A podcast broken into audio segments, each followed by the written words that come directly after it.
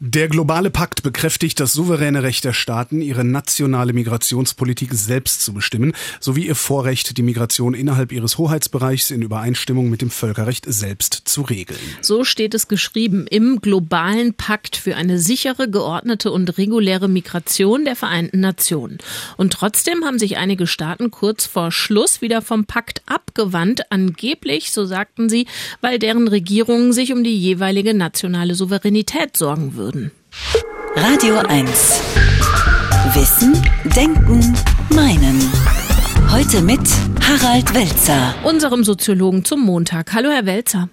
Hallo, guten Tag. Der Migrationspakt ist heute angenommen worden in Marrakesch. 29 Länder weltweit sind allerdings nicht dabei. Ist es trotzdem gut, würden Sie sagen, dass der Pakt jetzt so verabschiedet worden ist? Ja, ich würde sagen, absolut. Äh, das ist eine sinnvolle Angelegenheit und vielleicht müsste man diese Frage der nationalen Souveränität nochmal ganz anders stellen. In Bezug auf Migration muss man ja sagen, Migration bedeutet ja schlicht und ergreifend, Menschen kommen von irgendwoher und gehen irgendwo hin. Das heißt, es gibt ein Herkunftsland und ein Aufnahmeland. Das gilt schon so lange, wie es überhaupt Länder auf der Welt gibt. Also wenn es mindestens zwei Länder gibt, ist die Welt schon international. Und jetzt ist doch die Frage, wie soll man sich denn die nationale Regelung eines grundsätzlich internationalen Vorgangs vorstellen? Und von daher ist es notwendig, dass der Migrationspakt geschlossen worden ist. Und natürlich ist er überfällig, denn wenn eins sicher ist für das 21. Jahrhundert, dann, dass die Zahl der Migrantinnen und Migranten immer weiter ansteigen wird.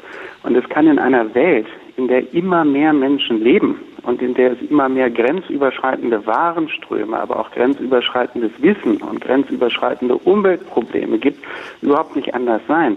Die Staaten, die den Pakt nicht unterzeichnen, erkennen einfach eine Realität nicht an. Mal ganz davon abgesehen, dass es wohl ein bisschen absurd ist zu glauben, Österreich oder Ungarn habe es in der Geschichte der Menschheit immer schon ge gegeben und sei deshalb für Bio-Österreicher und Bio-Ungarn in ihrer Souveränität reserviert.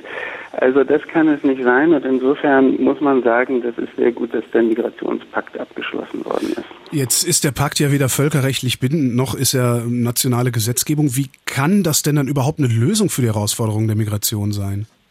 Naja, man glaube ich kann in diesem Zusammenhang überhaupt nicht davon ausgehen, dass es Lösungen gibt. Ich glaube, man muss das Ganze historisch betrachten und in die Gegenwart verlängern. Es ist ja richtig, was auch im Pakt formuliert ist, dass Migration immer Teil der Menschheitsgeschichte gewesen ist und gerade ja auch die reichen Länder wie die USA beispielsweise oder Australien schlicht und ergreifend ohne Migration überhaupt nicht existieren würden. Ja, und insofern muss man sehen, wenn Menschen zusammenkommen, sind es nie konfliktfreie Vorgänge. Das dauert. Es hat Reibungsprobleme, die daraus äh, entstehen. Es hat aber auch Erfahrungsdimensionen, wenn Menschen zueinander kommen. Und alle historische Evidenz zeigt, das ist das erfolgreichste und wahrscheinlich das einzige Projekt der Menschheitsgeschichte, was einfach darin besteht, Menschen neigen nicht dazu, unter bestimmten Bedingungen an ihrem Ort zu bleiben, sondern sie gehen irgendwo hin. Das ist seit 200.000 Jahren so.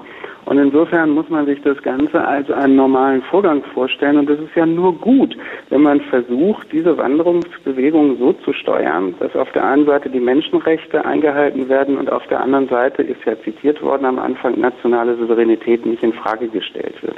Harald Welzer, besten Dank. Sehr gerne. Wissen, Denken, Meinen. Der Kommentar auf Radio 1.